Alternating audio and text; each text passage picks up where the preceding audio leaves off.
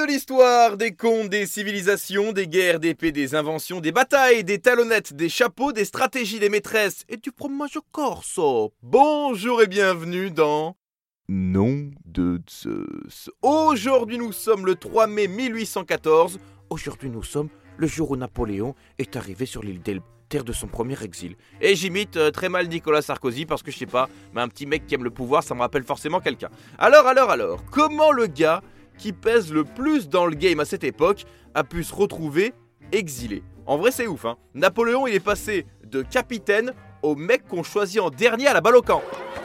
Euh, je suis là, moi. Guillaume Guillaume. En gros, Napoléon, les Anglais et les Prusses lui ont dit euh... Tu pousses le bouchon un peu trop loin, Maurice. Bah ouais, Maurice, euh, mais bon, t'as quasiment toute l'Europe, t'as soumis la Prusse et l'Autriche, tu contrôles à peu près l'Espagne. Bon, euh, le Royaume-Uni, on oublie, en guerre comme au rugby, on gagne jamais chez eux. Mais toi, t'as voulu aller faire chier les Russes Tu sais qu'il faut pas aller faire chier les Russes Ces gens-là ont des ours de compagnie. Couchez, Winnie Couchez Bon, du coup, après une campagne en Russie désastreuse où Napoléon part avec 650 000 hommes et revient avec 10 000, on dirait mon pote Martin au poker, Napoléon est attaqué de partout. Tout le monde lui court après. Russes, Anglais, Prusses, ils veulent tous la tête de l'empereur, réfugié à Fontainebleau, et ils vont la voir. Le 6 avril 1814, Napoléon abdique, le pouvoir est transmis à Louis XVIII, la France redevient une monarchie. Oh ouais Sylvestre, Jean-Luc, ressortez les perruques hein. Et Napoléon, qui avait le choix entre l'île de Corfou et l'île d'Elbe, choisit l'île d'Elbe. Entre nous, euh, j'aurais plutôt choisi euh, l'île de la Tentation. Ou l'île flottante.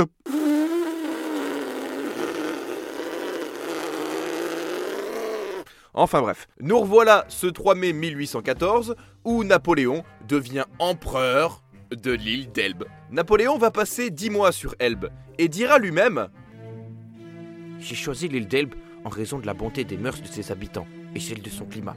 Son peuple sera l'objet constant de mon intérêt le plus grand, même s'il n'y a pas l'argent des Kadhafi. Le 4 mai à 15h30, Napoléon pose le pied sur le quai Elba.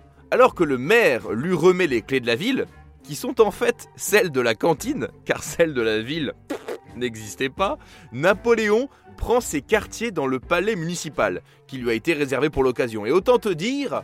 Ah, qu'il l'avait dur, Napopo. Ah, bah passer des Tuileries à une mairie de quartier, c'est compliqué. Hein. Ikea Mais bon, finalement, après un petit détour sur seloger.com, Napoléon trouve son bonheur. Il vivra dans le château de Star Academy. Ouais, oh, oh, tu vas pas recommencer, toi, hein? Il vivra dans la Villa dei Mulini. Sans nul doute, la plus belle maison de l'île, après qu'il ait pendant des jours arpenté tous ses recoins pour trouver la location idéale. Trop sauvage. Trop bruyant. Trop tôt, trop tôt, beaucoup, beaucoup trop tôt. Dans son palais, on dit que Napoléon dormit rarement dans sa chambre, préférant le jardin pour dicter ses ordres, contempler la mer et donc croire comme nous tous qu'on est philosophe.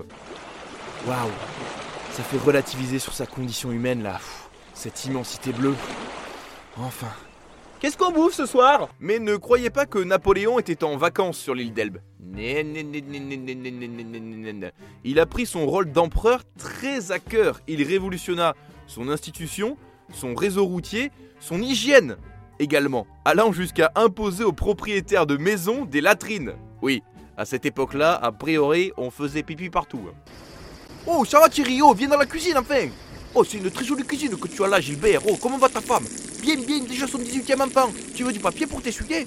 Oh non, non, passe-moi plutôt ce bout de pain. Bon, après, c'est sûr, hein, tu te fais vite chier là-bas. Ah bah, l'île d'Elbe, euh, c'est un peu comme aller skier en Belgique, hein, euh, t'es pas beaucoup, quoi. Alors, pour remédier à ça, le 2 août, Napoléon fit venir sa mère. Puis le 1er septembre, sa maîtresse. Puis, eh ben, il se refait chier. Alors, 18 mois après son arrivée, Napoléon, bah, il décide de se barrer. Le 26 février à 4h de l'après-midi, Napoléon part de chez lui.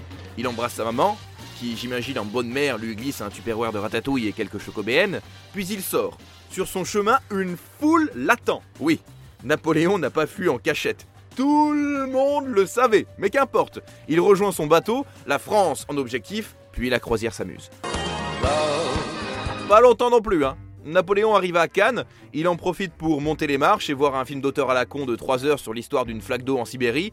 Le 19 mars, après avoir enchaîné les bains de foule dans toute sa remontée, Napoléon est aux portes de la capitale. Là, c'est la panique à la cour. Oh mon dieu Jean-Luc, il est de retour à le républicain Ah ouais Effectivement, le roi Louis XVIII et sa cour filent en Belgique, à Gand, qui est d'ailleurs une très jolie ville qui mérite de s'y arrêter une fois une fois. Napoléon rassemble une armée. Il est prêt, l'Empire contre-attaque. Mais pour s'assurer de la victoire, il faut éviter que les armées prusses et anglaises se retrouvent et forment une sorte d'évolution Pokémon. Alors direction la Belgique où il empêche la jonction, et alors là, ah bah ça recommence.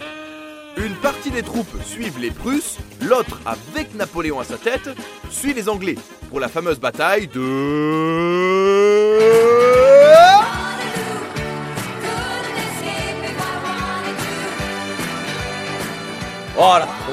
ça fait toujours tout la trompette Au début, on gagne, hein, mais l'armée prusse vient aider les Anglais. Du coup, le 18 juin 1815, bah on perd. Alors là, Napoléon il rentre à Paris, direction Rochefort, un port de la façade atlantique, pour prendre un bateau. Pour...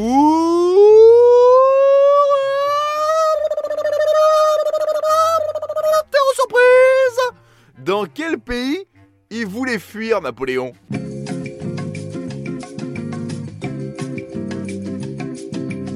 Avec des gens fous qui croient que c'est les rois du monde. Napoléon rêvait de fuir aux États-Unis. Un peu pour être tranquille, beaucoup pour manger des Oreos. Mais il ne prendra jamais ce bateau. Alors pour éviter de se faire juger par les royalistes, il se livre aux Anglais qu'il envoie sur l'île de Sainte-Hélène. Ah, c'est du jamais vu, hein ah, Napoléon, il a été exilé deux fois Deux fois Le gars, on lui a éteint deux fois son flambeau, quoi Napoléon. Les aventuriers de la tribu rouge ont décidé de vous éliminer et leur sentence est irrévocable. Alors, le 15 octobre 1815, Napoléon arrive dans son nouveau chez lui.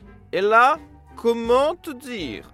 L'île de Sainte-Hélène, c'est pas les Bahamas. Hein. Ah bah attends, je regarde en même temps sur internet là. Alors, euh, attends, attends. Ah non, ça, c'est la pub là. Comment investir dans l'immobilier quand on est étudiant? Faut-il Non, merci, non. En plus, tu as 15 ans, tu vis chez tes parents. Ah, voilà.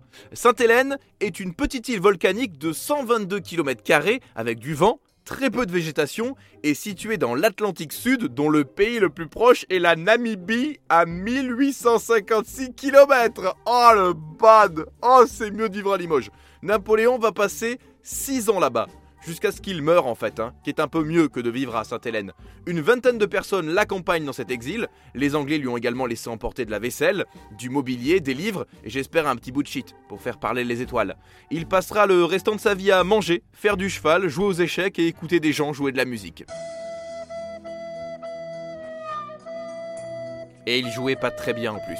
Surveillé par plus de 3000 hommes et 4 navires, Napoléon passera petit à petit de plus en plus de temps chez lui, Enfermé dans sa chambre, il dictera ses mémoires et mourut des suites d'un ulcère à l'estomac le 5 mai 1821 à 17h49. Il avait 51 ans.